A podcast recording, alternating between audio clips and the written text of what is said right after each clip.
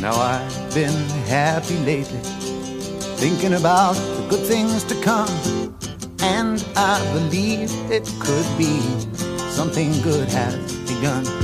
Oh, I've been smiling lately, dreaming about the world as one. And I believe it could be someday it's going to come. Willkommen zum Supermind Sunday, der brandneuen Podcast-Serie der Entrepreneurs Organization Berlin. Wir stellen euch die Mitglieder vor, kurz und knackig, komprimierte Learnings, alles von erfahrenen Unternehmern direkt. Und heute zu Gast freue ich mich, ist eine ganz besondere Ehre, Marc Rothaus als Gast begrüßen zu dürfen. Ja, Marc, herzlich willkommen. Du bist äh, Gründer und CEO von der SUS 11 ähm, das hast du jetzt seit mehreren Jahren sehr erfolgreich aufgebaut, das Unternehmen. Äh, ich glaube, du hattest vorher auch äh, äh lange Jahre die Mac News aufgebaut, mhm. Beziehungsweise begleitest die immer noch. Du bist quasi, giltst unter Insidern ein bisschen als IO-Urgestein, insbesondere in Berlin. Ähm, du hattest dich zuvor auch sehr intensiv um neue Mitglieder gekümmert. Und jetzt, ähm, ich glaube, auch exakt seit zweieinhalb Wochen bist du neuer Präsident ähm, des Chapters. Da natürlich auf der einen Seite herzlichen Glückwunsch, auf der anderen Seite viel, viel Arbeit wahrscheinlich vor dir, oder?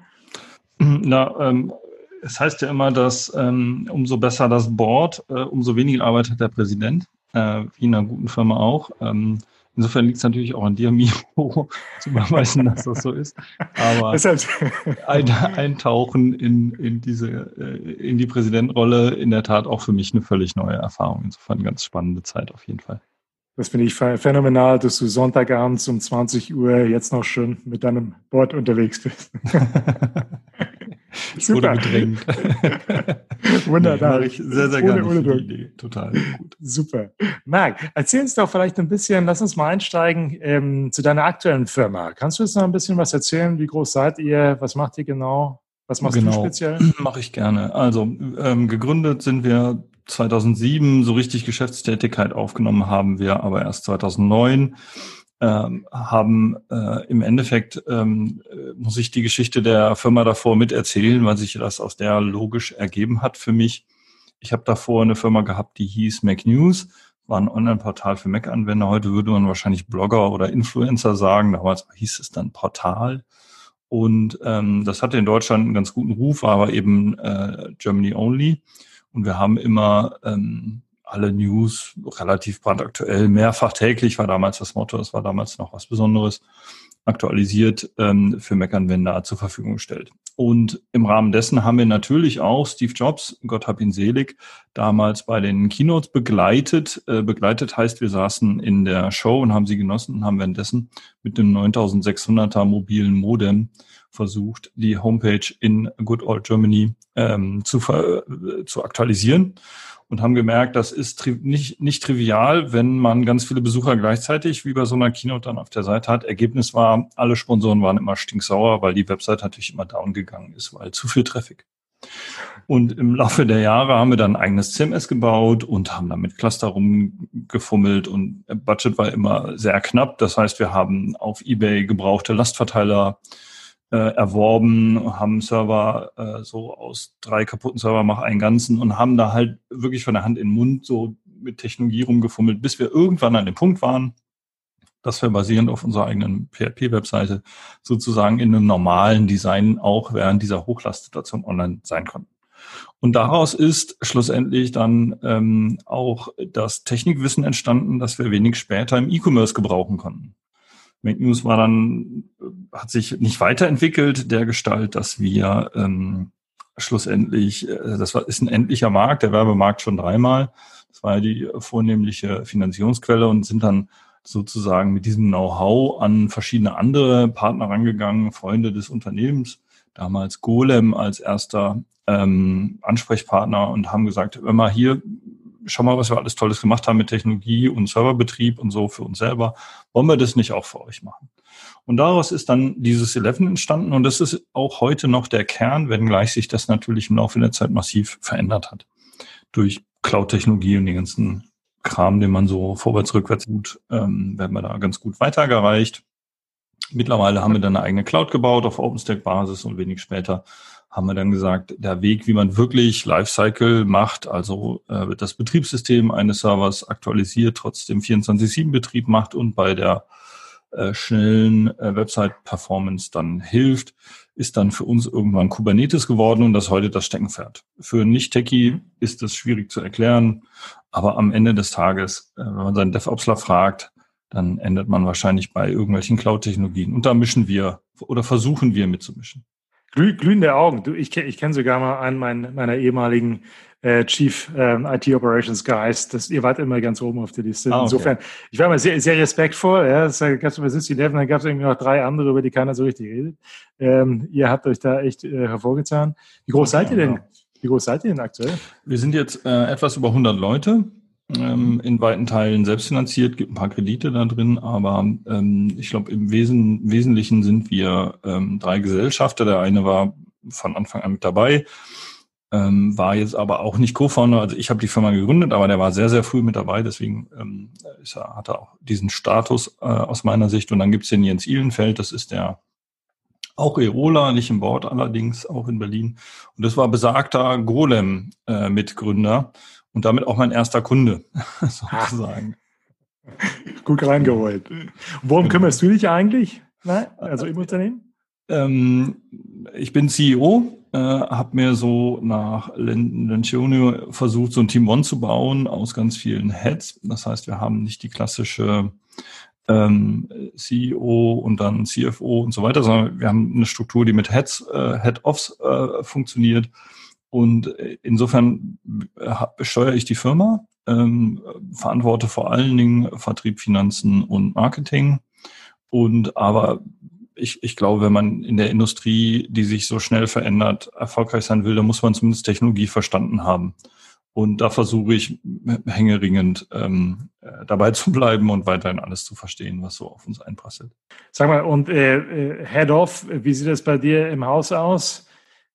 Wirst du den Kindern oder Haustieren dominiert?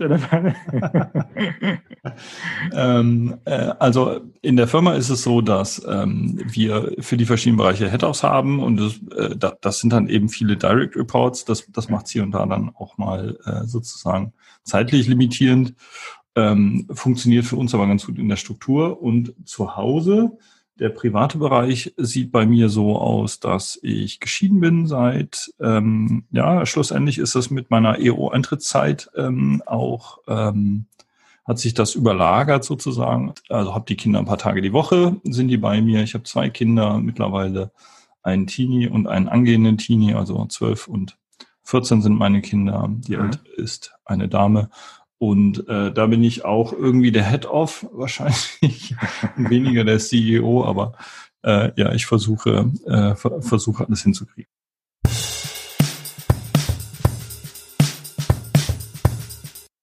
Sag mal, so wie ich dich kennengelernt habe, du scheinst mir wie der, der Klassiker, der irgendwie äh, was Großes in der Garage stehen hat. Ich denke da immer so an Harley oder irgend sowas. Oder was, was hast du für bewegende Hobbys? Ähm, also ich, ich habe ein, ein völlig ähm, interessantes Hobby wahrscheinlich für den einen oder anderen, und zwar mag ich RC ähm, äh, Fahrzeuge. RC ist remote controlled, mhm. also das heißt, ähm, man kann mittlerweile relativ aggressiv motorisierte äh, Fernsteuerwagen kaufen, die man dann auch ab und zu von Baum setzt und dann reparieren muss. Die sind aber reparierbar, man kriegt jetzt Einzelteil, die fahren bis zu 100 km/h schnell, also sind wirklich krass, man sieht die dann irgendwann auch nicht mehr. Da muss man gucken, ob man die Reichweite noch hat, um sie wieder herbeizulenken. Das ist eines der Hobbys, wo ich wahrscheinlich zu viel PS für die entsprechende Kategorisierung habe. Äh, was ich sonst in der ähm, Garage habe, ich habe irgendwann angefangen, ähm, als die Kinder noch kleiner waren, hatte ich ein, hatte ich ein Volvo. Mhm. Ähm, und äh, zuletzt ist es jetzt in der Tat ein Tesla geworden, weil ich mir in die Tiefgarage schon äh, zu Baubeginn einen Stromanschluss gelegt habe und als Tesla äh, vor letztes, nee, letztes Jahr irgendeine Abverkaufsaktion hatte, die sie auf der Webseite dann nicht so aktiv bewerben, aber dann trotzdem irgendwie machen, habe ich dann zugeschlagen und habe da was ins Leasing genommen. Wow, das klingt doch mal sehr spannend. Also für, also für den Sonntagnachmittag noch ein bisschen ja, genau. Flutzeit verbleiben. Super. Genau. Du, bevor wir in die, die tiefen Topics reinstarten, äh, sag, sag, mal, du hast doch wahrscheinlich auch jetzt im Rahmen von Corona, Corona wird das nicht anders möglich gewesen sein, jetzt auch die Apple Developer Conference dann wahrscheinlich auch online jetzt äh, mitverfolgt, nehme ich an. Mhm. Die war jetzt, glaube ich, das erste Mal überhaupt, also nur online, natürlich äh, durch die Situation aktuell. Was hältst du denn von den von dem, dem Switch. Ich glaube, die große News war Intel Switch auf die ARM-Plattform beziehungsweise mhm. Eigenprozessorbau.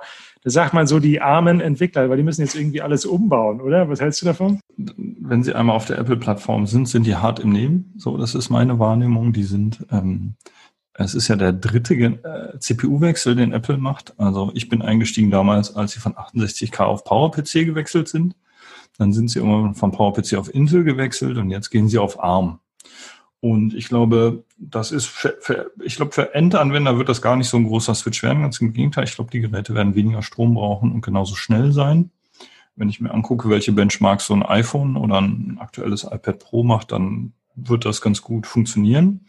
Und Apple hat dadurch, dass sie diesen CPU-Wechsel schon ein paar Mal gemacht haben, immer auch ähm, bewiesen, dass sie äh, ganz viel Emulation unten drunter mit anbieten können. Das heißt, ähm, Apple hat ja damals Next übernommen, damit kam Steve Jobs dann wieder an Bord und eine Idee äh, des Betriebssystemwechsels auf Intel war, dass es immer einen Emulator gab für den PowerPC-Code und ähm, davor gab es dann auch auf dem PowerPC gab es einen Emulator für den 68K-Code und zum Teil werden sie das heute wieder so machen. Das heißt, das hat bei Apple fast schon Geschichte, diese Emulationssituation in den Kernel einzubauen. Und ich glaube, grundsätzlich sind die Developer-Tools, da fluchen zwar alle immer, aber die sind schon erwachsen in der Hinsicht. Ähm, äh, die Entwickler, die ich kenne, die sind da hart gesonnen und die, die kennen das auch, dass ähm, Apple da sich alle Nase lang ja die Spielregeln ändert, egal ob es im App Store ist oder irgendwo anders. Ähm, am Ende des Tages ähm, ist das eine großgewachsene Plattform und so ein Entwickler überlegt dreimal, ob er jetzt wegen so einem Strategiewechsel da die Plattform dann nicht mehr supportet oder doch. Ich glaube, ich glaube, da sind die alle sehr hart gesotten. Ne? Es gibt, äh, ich so, so, fürchte auch, ja. So wie manche Wahlkampfanhänger in Übersee. Ja, in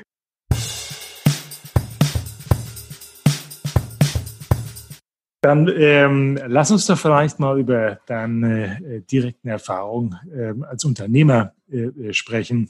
Du hattest eingangs ein bisschen erzählt, wie ihr damals mhm. losgestartet seid. Äh, glaube ich auch sehr viel ohne externe finanzielle Mittel und mhm. äh, direkt auch Bootstrap sozusagen. Lass uns vielleicht mal den Anfang der Station zurückkehren.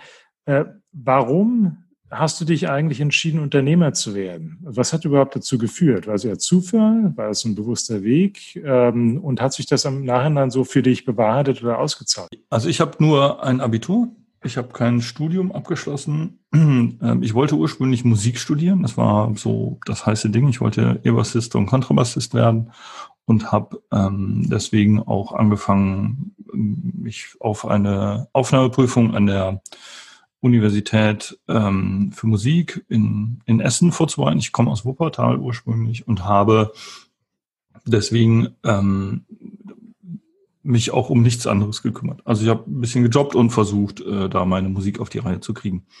Das ist dann ähm, irgendwann ziemlich vor die Wand gefahren. Da war dann auch klar und ich war auch echt entnervt. Das hat nicht so funktioniert, wie ich mir das vorgestellt habe und dachte dann, okay, du musst irgendwas anderes machen. Und bin schlussendlich im Tonstudio standen immer Macs und irgendwie hatte ich da ein Händchen für, den zu reparieren oder auch wieder auf die Kette zu kriegen. Auf jeden Fall war ich in dieser Computerwelt, das hat mir irgendwie gefallen, hat mir tierisch Spaß gemacht, habe mich dann eingeschrieben in Dortmund an der Uni, habe ähm, clever wie ich bin, äh, also ich habe ein Abitur an der Gesamtschule gemacht, heißt bin da jetzt nicht wahnsinnig gut ausgebildet sozusagen, ähm, habe äh, dann Elektrotechnik als Nebenfach gewählt und bin natürlich volle Kanne vor die Wand gefahren.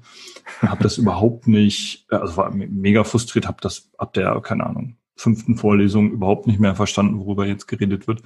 Und bin dann sozusagen mit diesem, die sind alle zu theoretisch, ich brauche hier was Praktischeres, äh, geradewegs in die Selbstständigkeit gegangen. Habe dann Computer zusammengebaut, also das, was wir, äh, habe ich eben erzählt, mit den mit den Servern gemacht haben, habe ich davor mit den äh, Laserdruckern gemacht, also aus fünf kaputten Laserdruckern drei ganze gemacht, mhm. äh, für Agenturen das Netzwerk zusammengesteckert und DTP war damals ein Riesenthema. Also ich bin ja irgendwie auch schon äh, Urgestein in der Hinsicht, alter Mann. Und äh, habe dabei ähm, schlussendlich angefangen, mein Geld damit zu verdienen, dass ich Leuten die Rechner wieder hergerichtet habe oder das Netzwerk.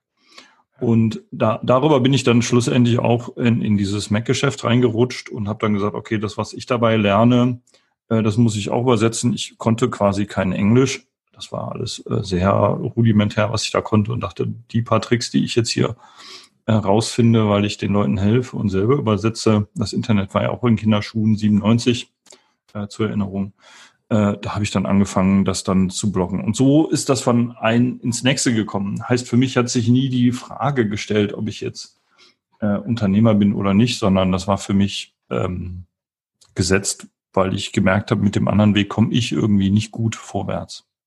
Ja, äh, also äh, hier fehlen, glaube ich, noch drei Dropouts irgendwo an unterschiedlichen Stellen. Dann wäre das die ideale Silicon Valley äh, ja, VC-Tour gewesen. Ne? Ich brauche noch ein Knastfoto sozusagen.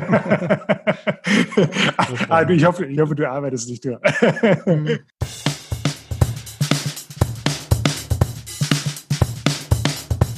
Gibt es so ein paar Lebensweisheiten, Zitate, nach denen du lebst oder an die du irgendwie häufig denkst? Was prägt, was prägt den Markt so?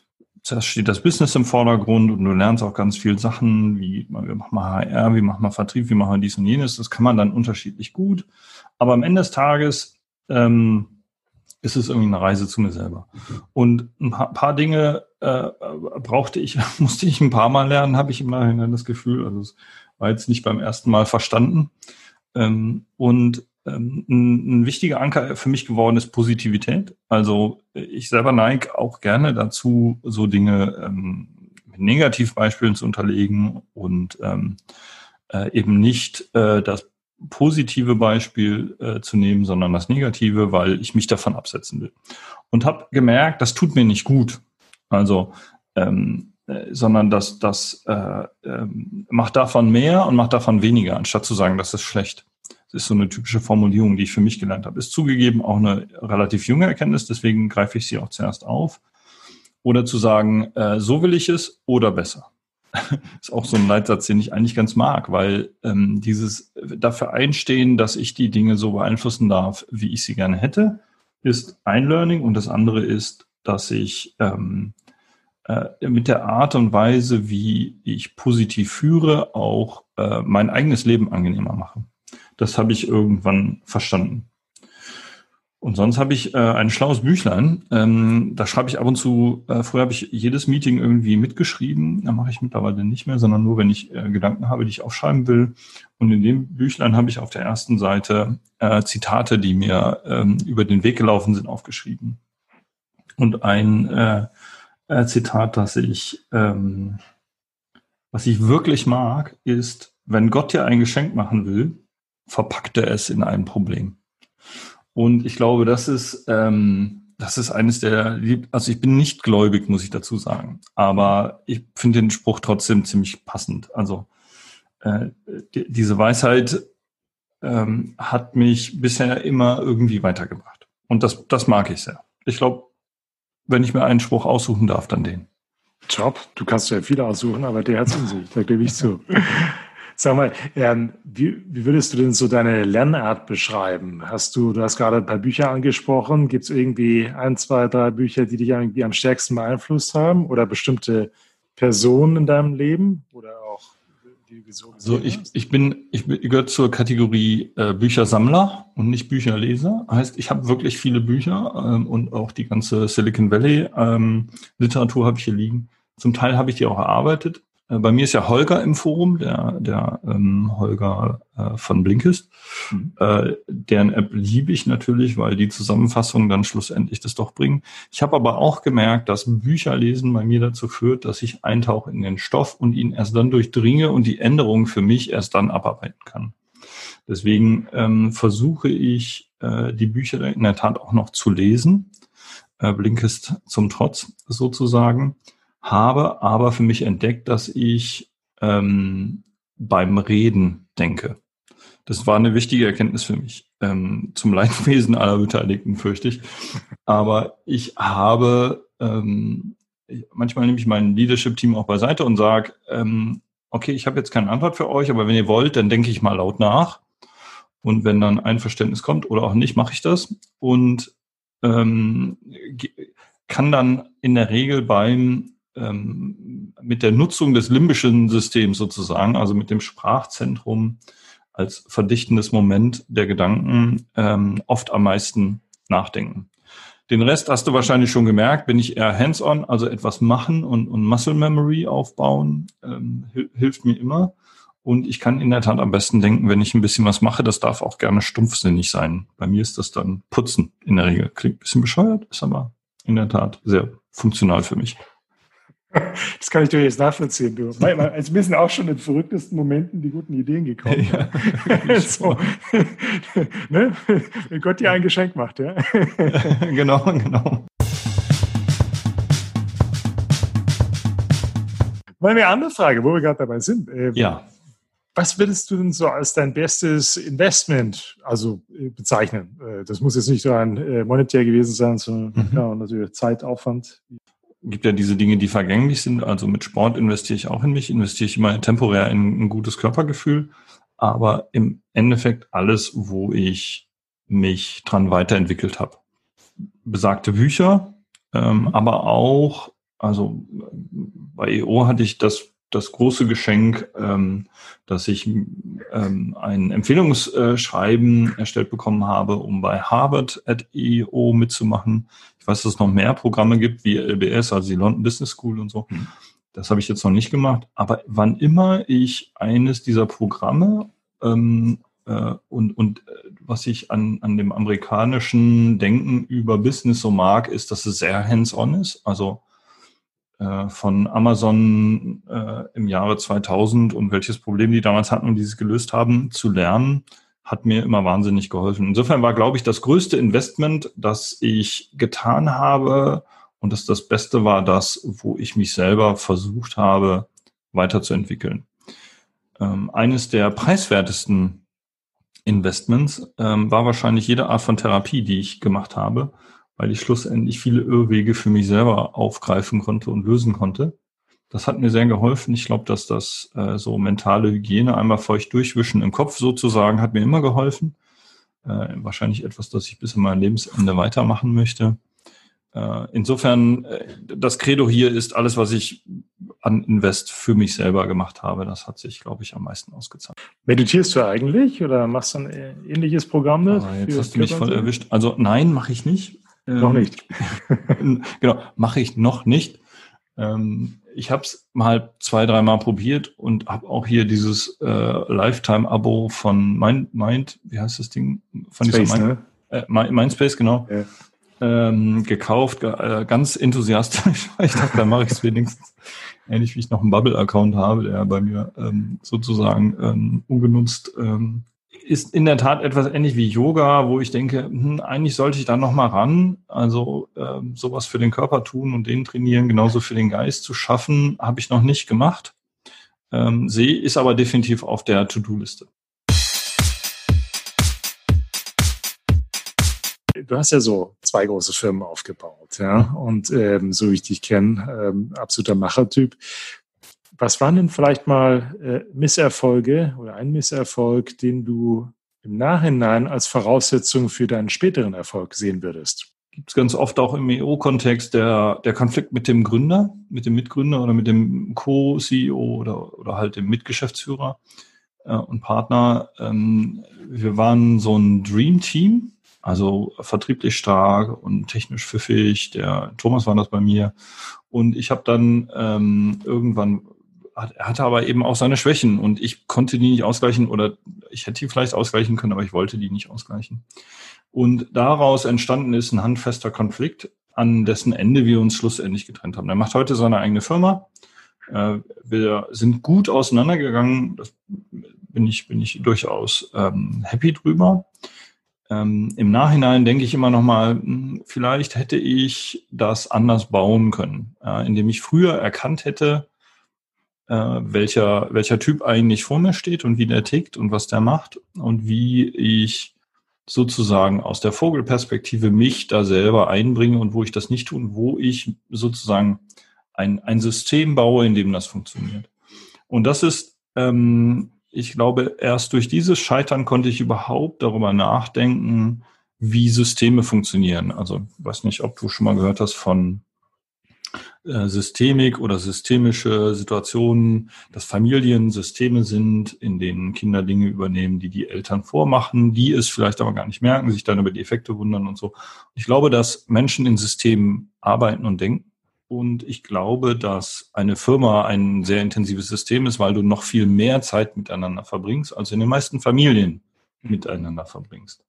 Und ich glaube, ähm, ich habe erst durch diesen Konflikt lernen können, in welchen Systemen ich arbeite und denke und was da nicht funktioniert und was infunktional ist. Hat da noch, äh, habe ich auch noch ein paar mehr Erfahrungen sammeln dürfen, war, waren auch wichtig, sind, glaube ich, heute Voraussetzungen dafür, dass ich mir ein Umfeld baue, das gut funktioniert. Sicherlich darüber nachdenkst, wie du dich um dich herum organisierst. Ja. ja. Und ähm, ich glaube, mit ein oder zwei Jahren Erfahrung, äh, äh da, da, ist das noch die Honeymoon-Phase und wenn das dann später weiter rollt, ne, dann ergeben sich dann öfter mal so Konfliktsituationen.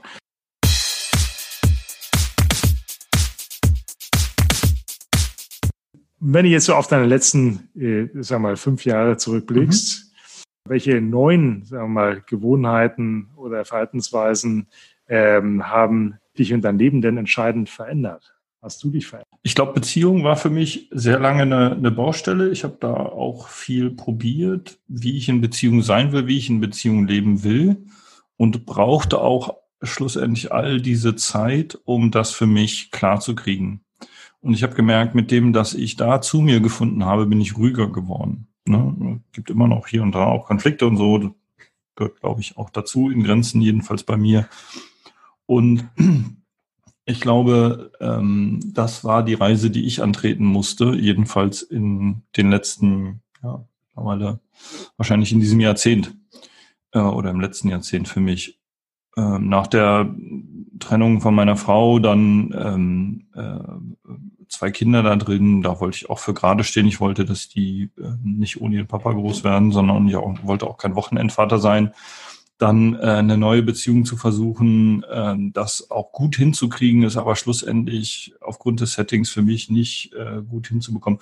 Und daraus zu lernen, wer bin ich eigentlich, Andy, wie, wie wir das gerade in der Firma diskutiert haben, was brauche ich für ein System, in dem ich, in dem ich funktionieren kann und wo liegt da für mich das äh, Kraftgebende drin und wo kann ich Kraft geben, die mir leicht fällt, die aber andere wieder beflügelt. Also Stichwort so Engels versus Teufelsspirale und sowas. Ja. Und das war für mich, glaube ich, der wesentliche Wechsel, der mir auch wieder die Kraft gegeben hat, ähm, in der Firma mehr Aufmerksamkeit auf die wichtigen Dinge zu lenken.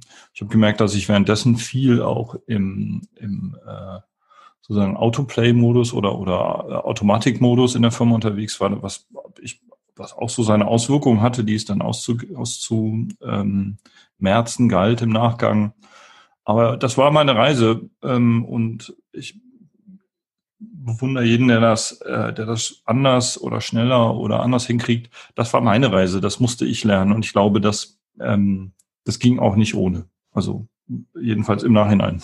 das ist mein Urteil sozusagen.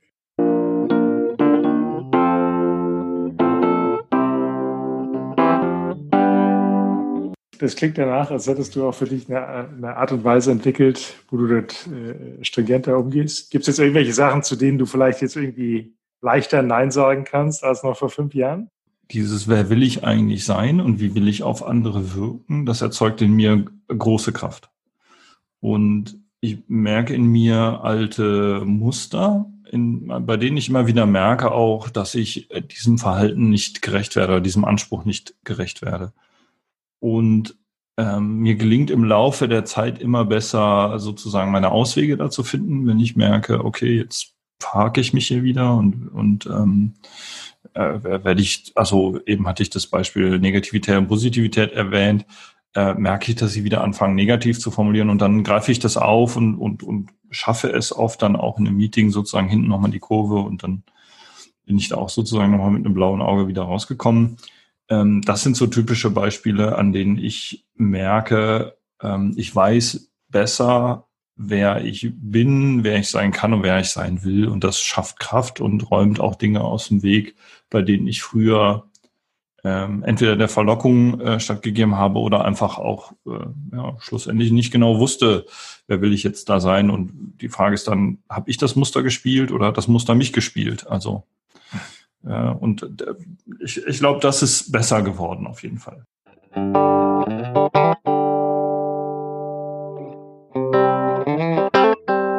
Wie sieht es eigentlich aus? Ich weiß nicht, ob es Situationen gibt, da wenn dir mal so richtig alles zu viel wird wie, wie schaltest du ab? Wie, äh, wie, wie sorgst du wieder Kraft? Ähm, oder welche Fragen stellst du dir dabei? Äh, es gibt ja die äh, Kübler-Ross-Trauerkurve. Ich weiß nicht, ob du die kennst. Ähm, nee. Das ist äh, die äh, verschiedenen Phasen. Also sie hat das damals für äh, wenn man den Verlust eines wichtigen Mensches, Menschen zu beklagen hat, was sind die Phasen, durch die man da durchgeht, die einzelnen. Das sind so fünf, sechs Phasen. Und äh, man hat später aber herausgefunden, dass die mal mehr oder weniger auch ähm, in jedem, in jeder Enttäuschung drinstecken. Und das, was ich daraus für mich gelernt habe, äh, ist A, der Versuch, diese Phasen des, äh, ich kann nicht akzeptieren, was passiert ist, was ist ja eigentlich passiert, bis ich ähm, in die Akzeptanz komme, dann den pragmatischen Lösungsweg entwickle und da wieder rausgehe. Und wenn ich mir, also ist jetzt nicht komplett, äh, Google, googelt das gerne selbst mal, ähm, gibt es auch verschiedene ähm, äh, Perspektiven drauf, wie man da Business mit umgeht. Aber im Kern ist jede große Enttäuschung eigentlich immer falsches Erwartungsmanagement. Und ich merke, dass ich ähm, immer, wenn ich in eine, äh, in eine große Enttäuschung reinkomme, meine Emotionen durchaus auch überwischen. Äh, also ich bin da dann sehr schnell, sehr wütend und stinkig äh, zur Überraschung aller Beteiligten und äh, komme aber sehr schnell wieder runter. Und dann ist dieser Rückblick auf, was habe ich, was war eigentlich meine implizite Erwartung, die äh, ich auf der einen Seite nicht mich selber gut drin gemanagt habe und auf der anderen Seite ich vielleicht ähm, auch dem anderen gar nicht gesagt habe. Also was eigentlich meine Erwartungen hier und bin ich jetzt hier eigentlich gescheitert? Und den Fehler in mir zu finden an der Stelle, das schafft in mir große Erlösung. Ähm, was ich tue, wenn ich gestresst bin, um wirklich den Kopf abzuschalten, ist in der Tat, ähm, also jetzt so seit ein paar Monaten habe ich mir mal eine Playstation geholt und spiele dann auch mal Doom. Also aus der Jugendzeit sozusagen nochmal. Funktioniert immer, kann ich bestätigen. Genau, funktioniert für mich ganz gut. Dann gibt's mal eine halbe Stunde ähm, äh, ordentlich Action und dann geht's mir auch in der Tat besser. Also ich habe so einen ausgewachsenen HiFi-Fetisch entwickelt. Das heißt, ich höre ähm, sehr gerne Musik in, mit, mit guten Lautsprechern und einer guten Anlage und habe mir da auch äh, viel zu viel Geld ausgegeben wahrscheinlich, aber bin da sehr happy mit. Und das bringt mich auch sehr gut runter, da wirklich einen gut aufgenommenen Song, den ich mag, zu hören oder auch drei. Diese halbe Stunde, äh, das erzeugt auch wirklich äh, einen, einen, einen schönen Ausgleich. Kann ich nur empfehlen. Also wenn ihr mal ähm, euren Ohren was Gutes tun wollt, es gibt ja so eine Hörschule auch da drin. Das macht, also hat mir wahnsinnig viel Spaß gemacht. Vielleicht hat der eine oder andere. Vielleicht mache ich mal ein MyEO-Event daraus, ja, dass man so eine Hörschule mal macht oder so. Das ist eigentlich eine schöne Idee. Du, Du merkst, ich ähm, denke beim Reden, ich habe gerade die Idee für ein MyEO-Event. Carsten, wenn du das hörst, ähm, ich komme auf dich zu. Carsten Waring ist der MyEO-Chair, für die, die es noch nicht wissen äh, jetzt. Du, du hast gleich zwei meiner nächsten Fragen äh, oh, auf, den Kopf, auf den Kopf gesammelt. Äh, das mit dem EO-Event, das spare ich mir jetzt, aber ja, so ein bisschen einen kleinen Abschweifer hast du. Was sind denn so möglicherweise äh, äh, deine absurdesten Eigenheiten, auf die du aber ungern verzichten möchtest? Ich glaube, ich kann aus Leuten, ohne sie ähm, zu überfordern, viel rausholen, indem ich ähm, inspiriere. Und ich, ich glaube, das mag ich sehr an mir, das wird mir auch gespiegelt und ich glaube, das ist eine Stärke, die ich noch ausbauen möchte. Ja, die mag ich sehr.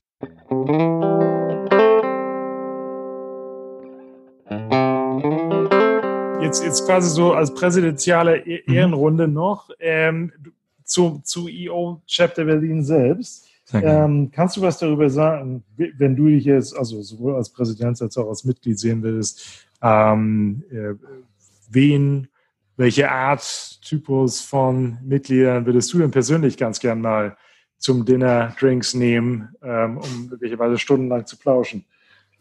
Also ähm, ich sehe, dass das Berliner Chapter eines der wachstumsstärksten Chapter in Europa ist. Also ich glaube, die Holländer, äh, in, also das, das holländische Chapter ist auch gut unterwegs und jetzt ist Polen gestartet, die werden auch ordentlich Wachstumsraten haben, aber wenn man absolute Zahlen und Wachstumsraten vergleicht, dann ist Berlin eines der am schnellsten wachsenden äh, Chapter. Warum? Weil wir die Prozesse gut hingekriegt haben und äh, der Frank da zusammen mit der Natascha auch im letzten Jahr einen Mordsjob gemacht hat, aber die letzten zwei Jahre genau genommen.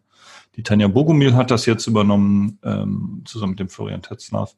Und die beiden machen genauso weiter. Das zeichnet sich schon ab. Insofern, ähm, wenn ich überlege, was das gleichzeitig an, an ähm, Problemen hervorrufen kann, dann ist, dass eben sehr, sehr viele Member dazukommen und man sich noch nicht kennenlernt. Deswegen hat das, was äh, EO-intern Integration genannt wird, die Rolle, die der Uli Kohl ähm, äh, zusammen mit dem Holger Friedrich innehat, ähm, auch so viel Bedeutung hat. Und ich glaube, das ist auch das, wo ich meine Augenmerk drauf ähm, werfen möchte, nämlich die jungen Member mitzukriegen und denen äh, also kennenzulernen bei einem Dinner oder bei einem, bei einem Blind Date und ähm, dieses, was EO alles sein kann, ähm, dieses Geschenk, das EO sein kann, bei der Selbsterkenntnis, beim Wissensvermitteln, beim Internationalisieren des eigenen Geschäftes, aber auch beim Kennenlernen der anderen Mitglieder rund um den Globus, äh, dieses Geschenk zu vermitteln, ich glaube, das ist mein Anliegen.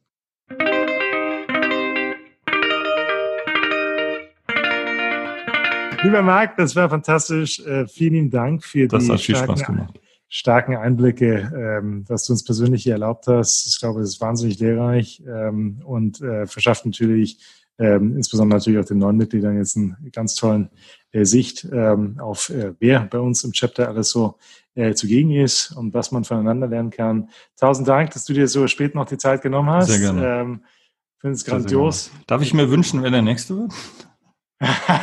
ich glaube, du darfst, du darfst, aber ich weiß Wünschen nicht. darf ich mir alles. Wünschen darfst du alles, genau. Ich glaub, hinein, komm.